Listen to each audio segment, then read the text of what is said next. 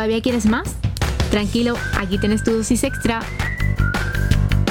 Tanto si te has sabido poco la entrevista con nuestro experto o experta, como si en alguna temática quieres profundizar, o si estás aquí de paso y te ha parecido el tema interesante, ten por seguro que este es tu episodio.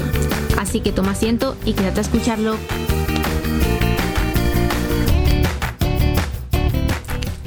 La semana pasada subí la entrevista con la doctora Adriana y quería agradeceros el interés y la gran cantidad de visualizaciones que ha tenido ese episodio. Como agradecimiento, os dejo en este mini episodio los puntos claves para hacer una buena investigación en enfermería. Ya sea para tu TFG, tu TFM, tu tesis doctoral o tu primera investigación, coge un lápiz y un papel y escucha con atención todos los consejos de Adriana. Espero que te sean muy útiles.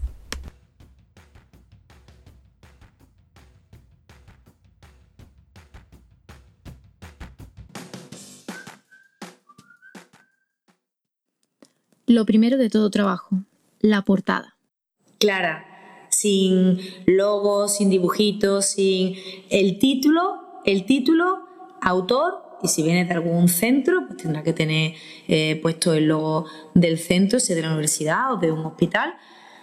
Sencillo, blanco, sobre negro, transparente, o sea, eh, lo, menos, lo menos llamativo. Lo que tiene que estar claro es en la portada, es el título y eso es un gran problema porque el título solo te puede llevar semanas pensando cuál es el título adecuado.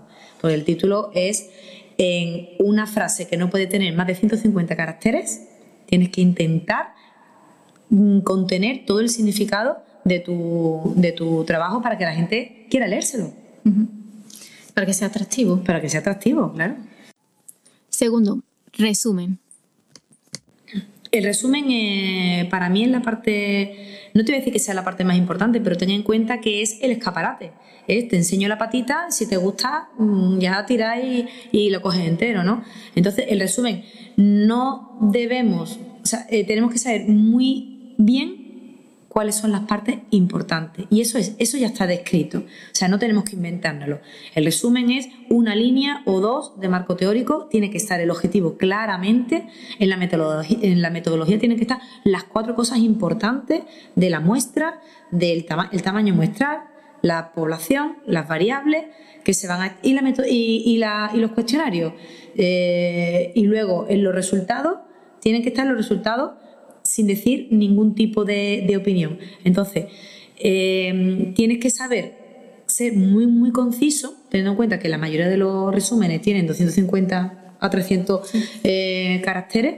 Eh, a mí me parece que es una de las partes que debe de llevar, primero hay que hacerlo al final de todo, que hay gente que te hace el resumen antes de, digo, perdona, perdona, perdona, ¿no? el resumen se merece un, un tiempo, se merece un tiempo, ¿eh? El abstract. El abstract es el resumen en inglés. Ya lo exigen en casi cualquier revista, te va a pedir el abstract en inglés, incluso siendo española. Y esto viene por lo que hablábamos antes de la búsqueda bibliográfica. Para que un artículo esté publicado, por ejemplo, en una base de datos que se llama PubMed, que puede ser la más popular que, se pueda conocer, que no es la más exigente, o sea, ahí hay artículos que no, no, son, no tienen un nivel o una calidad metodológica muy elevada, pero también están los que tienen la calidad metodológica muy elevada. Lo que te quiero decir es que están mezclados. Entonces, aunque el estudio sea en español, ahí la búsqueda tiene que ser en inglés. Entonces, el Astra, la manera de que tu artículo va a estar reflejado ahí va a ser en inglés. Con lo cual, por eso te digo, ¿cuánto, si yo te digo que te vas a leer 50 artículos para, para entrar, para entrar a, a desarrollar tu proyecto, pues te puedo decir que te vas a leer 300 Astra. Entonces, tú cuando te estás leyendo el Astra 254, eh, eh, o, tiene muy claro lo llamativo de que hay dentro de tu estudio, o tú no vas a entrar a descargarte el test. Esto es muy importante. Introducción, justificación y marco teórico. La introducción justificación y marco teórico, que ya te lo estoy viendo aquí, pues realmente mm, eh, no se separan si no es en una tesis industrial. Si no es, o sea, una tesis doctoral en general. Si no es en una tesis, tú no separas esas tres, esas tres partes. Normalmente eh, tienes un pequeño espacio para decir eh, antecedentes. Básicamente con la palabra antecedentes y justificación del estudio eh, puede ser un mismo bloque que, que, tiene una importancia muy grande porque es, ahí es donde más tiempo vas a gastar en, buscar bibliografía, porque la, justificación, el marco teórico, es que busques de lo que tú estás estudiando si ya se ha descubierto algo y qué grandes organismos mundiales, europeos y nacionales están trabajando en, esa, en lo mismo que tú. Entonces, tú si no conoces qué se está, qué se está trabajando en, a nivel mundial, ¿no? Pues, eh, tú no puedes, mm, ¿cómo vas a publicar algo? Porque ¿dónde lo encuadras? Entonces, el, simple hecho de tener que buscar las asociaciones que, están trabajando en ello, lo que están publicando, eh, cuáles son sus últimos resultados, porque esos resultados a ti te van a servir para afianzar los tuyos. Tú, tú vas a hacer tu investigación a partir de evidencias que están ya demostradas. Es decir, yo creo que a las mujeres les afecta más. No, no, a las mujeres les afecta más porque en la publicación de hace dos años del organismo tal cual europeo eh, ha dejado claro que esto eh, hay una significación, ¿no? Entonces, em, en el marco teórico es donde aprendes más. Si te gusta la investigación, yo creo que es donde más vas a disfrutar, porque es donde más vas a leer, vas a, poder adquirir, em, em, yo creo que mm, conocimientos de cómo se escribe un artículo, mm, vas a ir adquiriendo sin querer el lenguaje, eh, la estructura, se te va a quedar grabada la estructura de un artículo cuando te has leído ya 500 artículos, pues te puedo asegurar, aunque te los hayas leído en diagonal, como muchas veces hacemos, pero te puedo asegurar que al final ya sabes dónde van los objetivos y dónde van las variables. Entonces, mm, a mí me parece que es la parte para mí más bonita, pero de aprendizaje.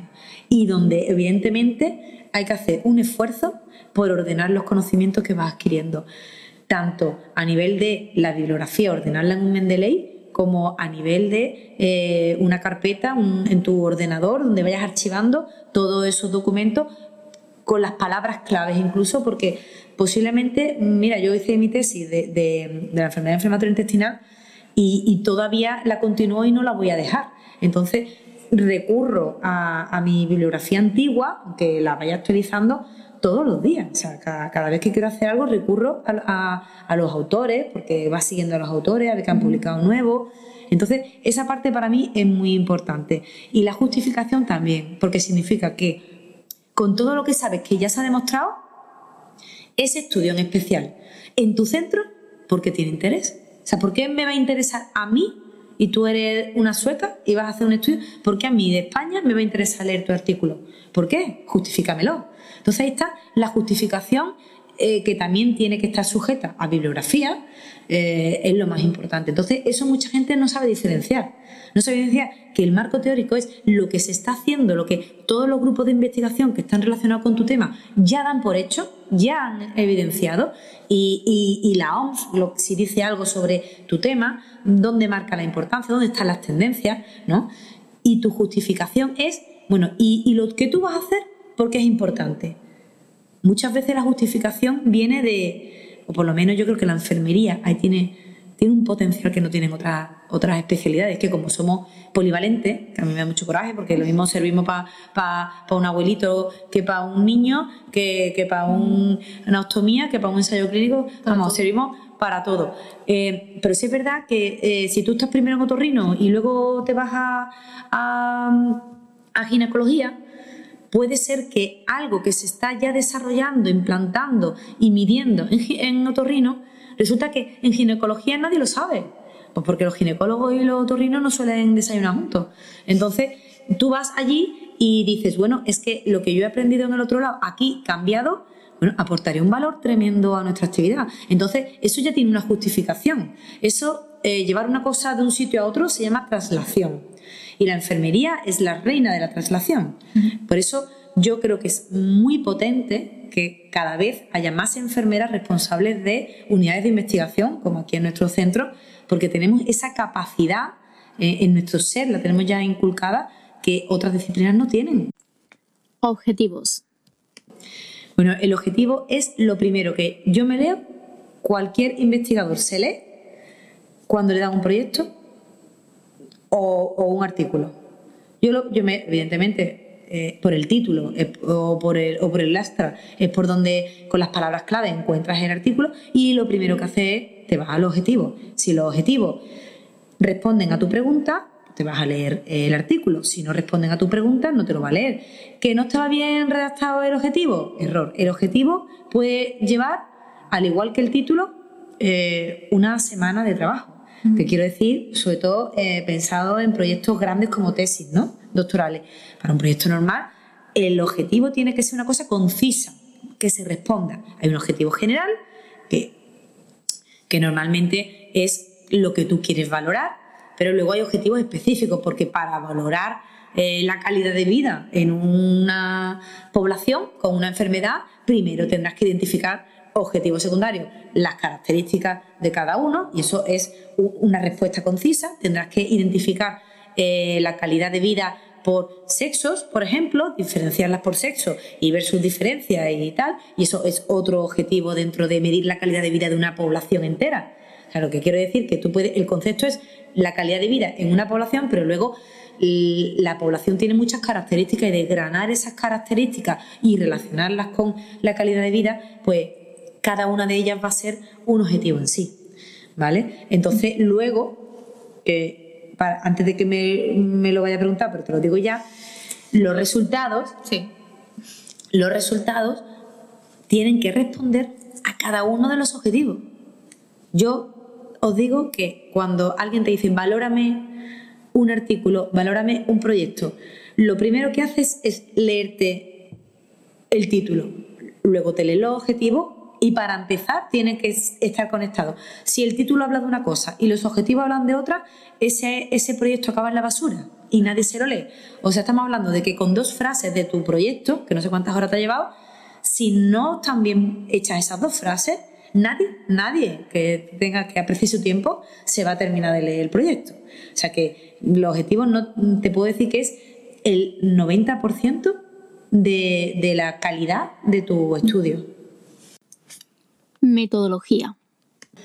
Pues la metodología eh, es lo más bonito porque, como igual que te digo que el marco teórico y la justificación es donde aprendes más, ¿no? Porque, porque es donde más artículos te lees y crees, ¿no? Aumenta tu, tu acervo cultural de, de ese concepto ¿no? que estás estudiando. Pero mm, en, en la metodología cada tipo de estudio tiene una metodología diferente. Entonces, claro, eh, tienes que aplicar fielmente cada una de las metodologías en función a, tu objetivo. Pues si tu objetivo era comparar o, analizar cambios en una intervención, pues será un ensayo clínico aleatorio. Si es describir, identificar características, factores predictores, pues será un observacional. Entonces, cada eh, tipo de, de estudio tiene una metodología diferente y hoy día podemos estar agradecidos de que existen guías publicadas y ya y, aceptadas eh, por la sociedad científica específicas para cada una de, los tipos de estudios. O sea que para una revisión sistemática, para un ensayo clínico, para un estudio observacional, para un estudio de corte, existen guías donde te dicen lo que no te puede faltar en la metodología de ese estudio para cada uno de los tipos. Entonces, pues es tan fácil como seguir esa metodología y tan difícil como entenderla. Pero eh, eso es lo más importante. No aventurarte a, hacer una metodología porque a ti te parezca bien, porque luego cuando tú vayas a publicarlo o alguien te lo tenga que revisar, porque sea un tutor o, un revisor, el revisor se va a sacar la guía específica de tu tipo de estudio y va a ver si has cumplido con los criterios. Y si no, te, dirá que, tiene mucho sesgo resultados y conclusiones. Los resultados y las conclusiones son totalmente diferentes, pero totalmente diferentes. Y eso es una cosa que, que, hay que aprender como que el marco teórico es diferente que la justificación. No pueden faltar ninguna de las dos y te voy a decir muy claramente la diferencia. Resultados, tú no opinas. Resultados de los análisis estadísticos, sin percepción objetiva, o sea, sin percepción subjetiva, perdón. Son datos objetivos donde tú no dices que algo es mejor o peor, sino tú dices si hay una relación hay una significación estadística en esto o en esto o no la hay. Estás diciendo si, si hay algo que tiene que ver o que, o, que parezca que esté relacionado con, eh, o, identificas predictores eh, con tal puntuación, con, con, tal significación con la P estadística o con tal intervalo de confianza que hoy día es imprescindible que se ponga el intervalo de confianza. Es más importante que la P estadística, el intervalo de confianza, y si no la pones será un sesgo. Eh, y luego las conclusiones, las conclusiones puede mm, ser igual que la discusión. Conclusiones es más para un astra y la discusión es eh, en un artículo, ¿no? Entonces, eh, ahí es donde tú das tu opinión. Das tu opinión, pero no la que a ti te parezca. O sea, no es tu opinión personal. Es tu opinión contrastándola con todo lo que te has leído en el marco teórico, ¿vale?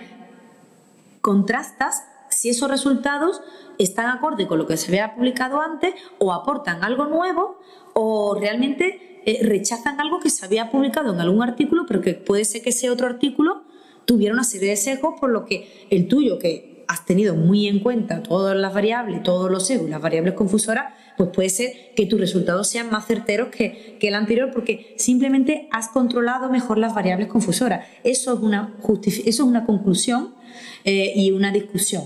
En las conclusiones tú dices, bueno, pues eh, eh, entendemos a raíz de la, visualización de estos resultados, entendemos que será mejor utilizar esta técnica que la otra, o será mejor no hacer o no administrar esto en este tiempo, sino en el otro, porque está relacionado con el dolor, o esto produce menos dolor, y, y además está relacionado con otros artículos que también dicen que estos mismos resultados en otras patologías también han dado igual, con lo cual parece ser que todo concuerda y que esto apoya nuestros resultados. Tú tienes que decir de la bibliografía que te has estudiado lo que te apoya y lo que te contradice. Y lo que te contradice, intenta buscar por qué. Y también tienes que justificar en las conclusiones o la discusión todos los, eh, mm, eh, ¿cómo decirlo? Todos los em, indicadores o, que has tenido en cuenta para asegurar que tu proyecto o tu, metodología mm, tenga validez. Porque si ahora tú has hecho un estudio y eso no se puede extrapolar al resto de la sociedad porque no has tenido un tamaño muestral bien justificado o porque te has dejado un montón de variables fuera que, luego en la realidad mm, afectan, entonces tus resultados pueden decir que las mujeres son peores no sé qué, pero eso luego no lo puedes generalizar. Entonces tienes que justificar muy bien Mm, en las conclusiones eh, pues que ha seguido alguna guía, que no ha seguido alguna guía y cosas que has tenido en cuenta que no se da, eh, que no, te da lugar en la metodología porque la metodología tiene que ser muy concisa, muy concisa y los resultados muy concisos también. Entonces, claro, digamos que las conclusiones donde tú te explayas un poquito más eh, en darle esa importancia de ese cariz de calidad Decir, no, no, es que lo que yo tengo aquí, lo que yo hemos conseguido es importante. ¿Por qué es importante? Dímelo, ¿qué conclusiones has sacado? Porque los resultados son puramente lo que un estadístico te ha hecho. Y, no, y ya está, y además en terminología estadística. Bibliografía. La bibliografía es lo más importante.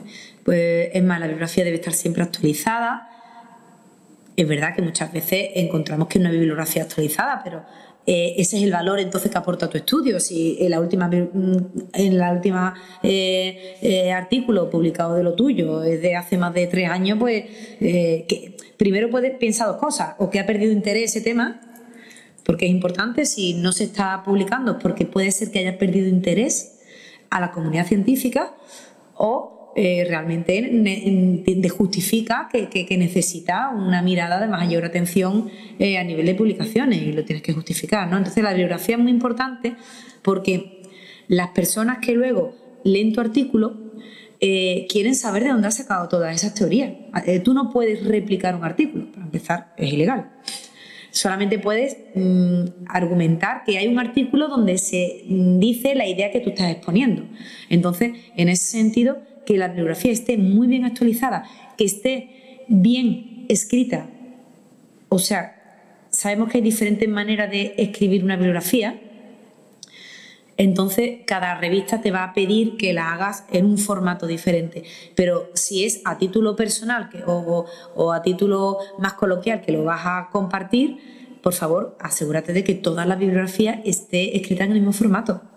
Entonces, a la bibliografía se da muchísimo, muchísima importancia. Os digo que todos los artículos tienen una, como un código de identidad único e irrepetible, que es el DOI, y el DOI hoy día tiene que aparecer en toda la bibliografía, porque con el DOI en 0,1 segundo yo encuentro el artículo en full text y entonces yo que te tengo que, valorar tu artículo, eh, lo voy a hacer mucho mejor. Ten en cuenta que si todo tu artículo se ha fundamentado en una bibliografía que no tiene calidad metodológica, ya te voy a ir diciendo yo lo que me voy a creer de tu artículo. ¿Sabes? Entonces es importante que todo la bibliografía Tengo una calidad tremenda, una calidad. Es como decir en qué tienda te has comprado tú eso, ¿no? pues ya te diré yo si es de Chanel o si me lo he comprado en Carrefour, sin desprestigiar ninguna, pero es verdad que si estás vendiendo excelencia y calidad, pues te has tenido que nutrir de la mayor calidad posible. Y para eso es muy importante que alguien te asesore de dónde buscar la bibliografía, porque PubMed es un mar, es un océano prácticamente donde todo cabe pero hay otras bases de datos que son mucho más exigentes, como la WOS. Eh, entonces, en la WOS vas a encontrar solamente calidad. No lo va, también te digo que no lo vas a encontrar todo porque para entrar en la WOS tiene que tener una calidad muy, muy alta. Pero bueno, ya dependerá de lo que tú quieras y de lo que tú necesites. Y para finalizar, los anexos. Bueno, los anexos eh, en artículos, por ejemplo, los anexos no existen porque eh, para eso está eh, las figuras, las tablas, ¿no? Y si utilizas algún, normalmente los anexos se utilizan para consentimientos informados, que eso si ha pasado un comité ético, que eso, eso, por ejemplo, no hemos hablado de eso, y eso va en metodología y es el apartado más importante de todos los estudios antes de escribir los objetivos. Tú tienes que plantearte que cualquier estudio de investigación tiene que pasar por un comité ético. Antes no se entendía así, porque se pensaba que solamente si yo te iba a inyectar un fármaco y que a lo mejor te iba a morir, pues entonces que, ahí estaba, era oportuno que te pidiéramos permiso, ¿no? Pero no, es que yo, eh, el comité ético quiere que tú eh, no agredas la intimidad de las personas y a veces hay cuestionarios que son muy agresivos, ¿vale? Entonces, eh, la metodología, te corrige muchas más cosas, ¿no? Que no tengas sesgo, pero fundamentalmente cualquier estudio, aunque sea pasar un cuestionario, tiene que pasar eh, el comité ético. Y ya tendrás un pasito más mm, de seguridad de que vas por buen camino. Si la metodología no está bien hecha, si te falta algún reglamento de protección de datos, te lo, te lo van a echar para atrás. El, el que pase el comité ético eh, tiene como varias, em, se puede entender de varias maneras, ¿no? Se puede entender primero que, vas a cumplir con los principios éticos de respeto eh, a las personas y, de protección de datos, pero segundo, que tiene un mínimo de calidad la metodología que estás utilizando. Ahora, no es la del nivel del revisor. El revisor te va a dar mucho más caña, va a utilizar las guías que te estaba comentando para cada uno de los proyectos. Entonces, en ANESO Mm, si estás haciendo una tesis o algo, pues eh, tendrás un montón de anexos. El primero será el del comité ético, la aprobación del comité ético va a ser el primer anexo que vas a poner. Y luego vendrán los anexos de los cuestionarios, que en el caso de los artículos mm, tú tienes que referenciar que ese cuestionario ya está validado referencias eh, eh, la, referencia bibliográfica de la publicación, de la validación de ese cuestionario, con lo cual no hace falta que esté.